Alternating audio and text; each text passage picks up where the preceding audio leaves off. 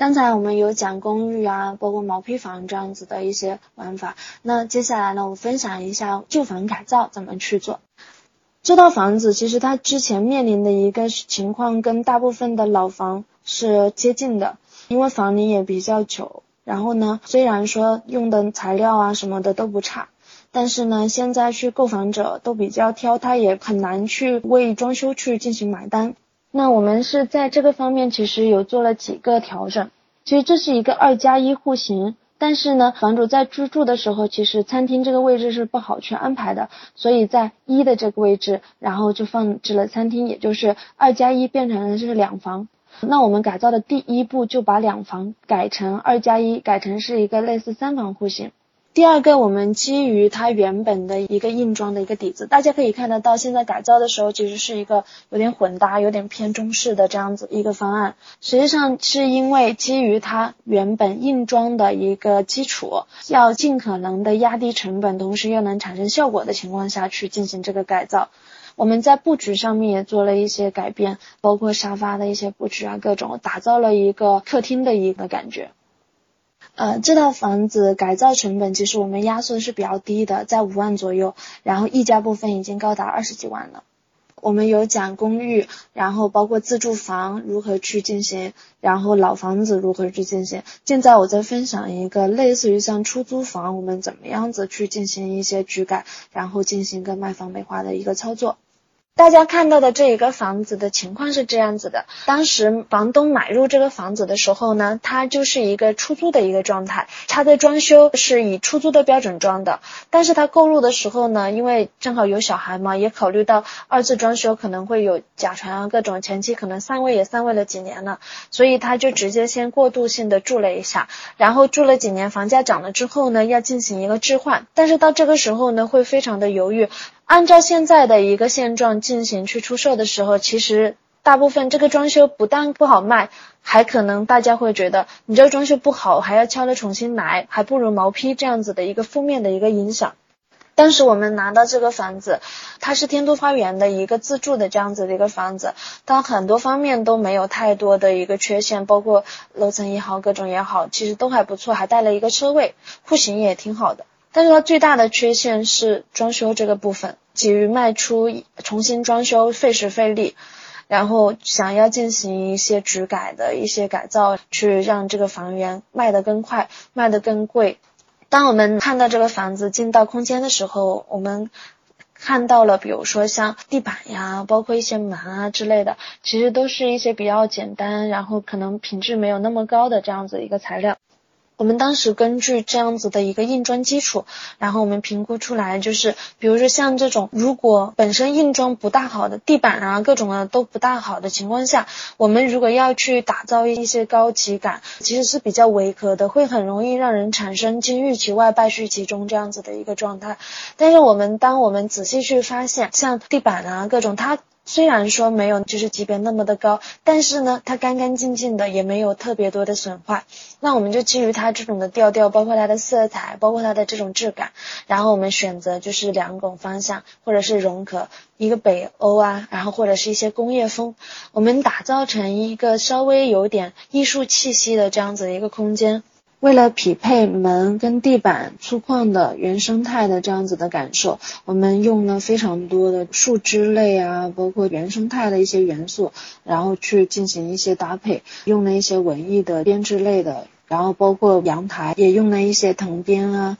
吊椅啊，包括一些户外木地板啊之类的进行去打造。嗯，另外呢，我们在非常关键的客餐厅的空间调换呢大件的家具，用一些高品质的，同时又是符合我们这两个定位的一个产品去进行了一些替换。卧室方面呢，我们在去掉了之前一些不大好的一些主的一些家具，然后再把床啊这一块进行了一改造。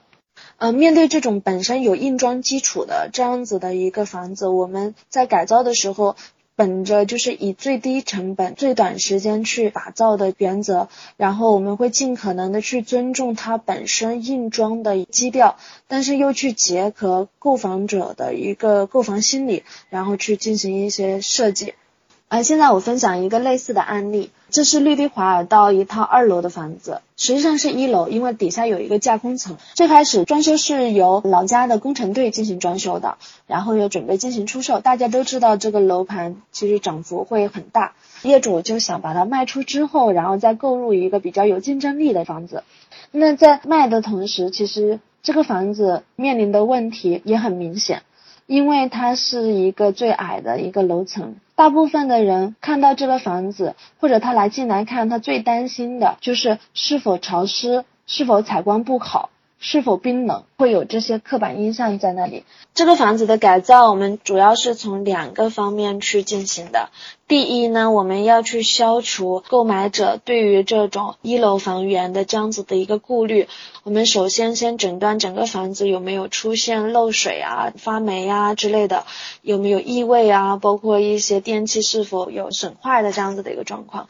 第二个呢，我们去尽可能的去打造它给人的那种比较温暖。的这样子的感觉，所以我们在基于呃主沙发呀，还有主家具这些不更换的情况下，我们添加了一些爱马仕橙啊这样子的暖调在里面，同时我们有刻意的去增强这个空间给人的价值感，包括那种呃奢华感。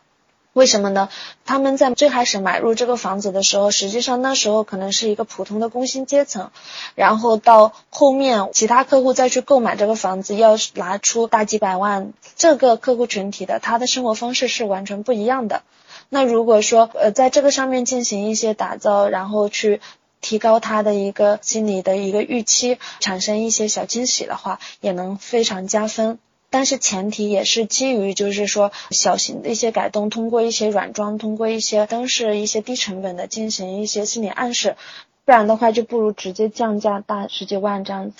刚才我们分享的是住宅空间内如何通过一些有意识的、有针对性的一些设计改造，让它在市场竞争下脱颖而出，然后让它能卖出更好的价格，能卖得更快，然后跑赢同类产品。现在呢，我们来看一下商业空间内设计是如何去为它创造更多的价值的，给到大家一些灵感。就算这样一个小空间的一个小面馆，在最开始设计与装修的前期，都是有在做一个整体一个策划的。最开始的时候就有想我在做一件什么样的事情，我最后是把什么样的产品卖给哪一样的客户群体之类的客户群体，他们有什么消费习惯，他们的一个消费行为是什么样子的，然后他们的一个收入，他们的人均消费能力啊，各种啊，包括都会去进行规划，然后最后才去进行呈现。实际上有很多是以投资性需求为主的这样子的房产的，我们是可以值得在前期的时候进行一些。有效的一些设计。其实并不是说没有这种住宅空间，然后用这种产品思维去打造的。我们身边其实也很多的，像那种出租类的产品，有短租、长租的，它是相当于是批发加零售的这样子的模式，然后去产生更多的现金流嘛。那其实这个上面它就已经在利用一些设计，创造更多的一些价值，也是有针对性的进行一些品牌的一些树立、一些定位、一些策略。嗯，只是说在我们普通住宅类的这一以这种思路去。做的比较少，很多现状就是大家在卖房的时候也不是很在意我们这个产品它现在是否是能恢复到最佳的一个状态，最起码它要能恢复到一个就像开发商交给你的那种状态，不需要说一定要像样板房一样所有东西都齐全了，然后都很完美，其实留白也是一种美嘛，但是最起码的要到那个地步，如果你是去卖一个几百万的一个其他产品。大部分的都会要又花很多心思要去做市场调研，要去做各种各样的一个准备，而不是随随便便就这样挂出去。其实房产交易里面的销售的角色不只是中介，中介每天对接那么多的房源，他不可能像我们一样对待自己的小孩一样对待我们的房子。我们从房子购入的时候，我们做了很多的一些调研，知道他曾经或者未来的一些规划。然后呢，我们也是这个房子原本。也是客户群体之一，我们清楚知道这个房子的弊端，这个的优势，知道为什么我们要置换，为什么当初我们要买这里。如果我们能更好的担任这一个角色的话，其实我们可以创造更多的价值，不一定是非请专业的一个设计公司或者是一个什么样子的才能做这件事情，力所能及的，我们前期做一些整理也好，包括做一些排查，然后以及我们最开始要把它出问题的地方，比如说该维修维护啊、保养啊之类的东西做好。当你开始有去意识到这一个，然后用产品思维去面对自己的房子的时候，其实你已经比同类的竞品超出他们很多了。这个其实它的点不在于说非得要设计做到一百分，非得要产品有非常非常的好，非常的名贵，投入的成本很高。不一定，我们大部分的之前分享的案例都是控制在十万以内，而且它带来的一些价值实际上已经是远远超预期的。有的时候机会成本也是一个非常大的成本。然后今天的分享就到这里，谢谢大家。